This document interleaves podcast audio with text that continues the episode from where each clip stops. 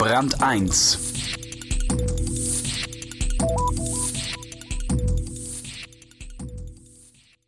Die berühmten schwarzen Freitage haben meistens Langzeitwirkung. So auch zur Jahrtausendwende, als die Börse, diesmal allerdings Schritt für Schritt, zusammenbrach. Wie es scheint, hat sie sich blendend erholt, weil sich viel verändert hat. Es gibt die Open Markets und als Übungsfeld die Finanzinvestoren. Über die neuen Chancen und Risiken, die Hybris der Börsenaspiranten und die Vorsicht der Anleger berichtet Christiane Sommer. Kursentwicklung Zur Jahrtausendwende konnten Unternehmer, Banken und Anleger mit Aktien aus Börsengängen viel Geld verdienen. Dann kippte die Stimmung. Jetzt boomt die Börse wieder. Der DAX steht auf einem Rekordhoch und die Zahl der Börsengänge ist so hoch wie nie zuvor. Alles wie damals also? Ein Text von Christiane Sommer. Was für ein aufregendes Aktienjahr 2006 doch war. Die deutsche Börse meldete einen Rekord nach dem anderen. Insgesamt wurden in Frankfurt 210 Unternehmen in allen Segmenten neu gelistet. Das sind rund ein Dutzend mehr als im damaligen Rekordjahr 1999. Oder die 210 Neuzugänge wiesen eine Marktkapitalisierung von rund 32,4 Milliarden Euro auf.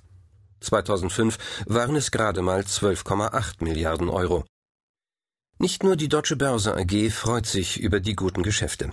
Unternehmer, Banker und Anleger haben das Parkett in Frankfurt am Main nach Jahren weitgehender Abstinenz wieder als Finanzierungsquelle entdeckt. Nach dem Crash von 2000-2001 hatten viele der Börse den Rücken gekehrt, jedenfalls den kleineren Werten. Manche Investoren engagierten sich nur noch bei DAX-Unternehmen oder im Ausland. Etliche, vor allem die Privatanleger, hatten erst einmal die Nase voll von Aktien.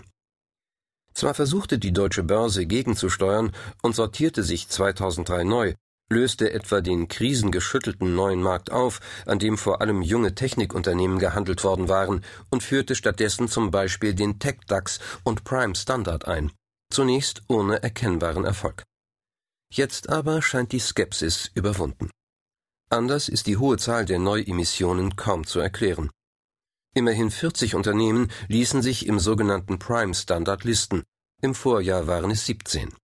Der General Standard verzeichnete neun Zugänge, im Vorjahr lediglich einen einzigen. Und der im Oktober 2005 neu geschaffene Entry Standard, das Segment kleiner und mittelständischer Unternehmen, wo die Anforderungen für die Börsenkandidaten im Vergleich zum neuen Markt allerdings geringer sind, vergrößerte sich um 59 neue Mitglieder. Der größte Andrang herrschte auf dem sogenannten Open Market.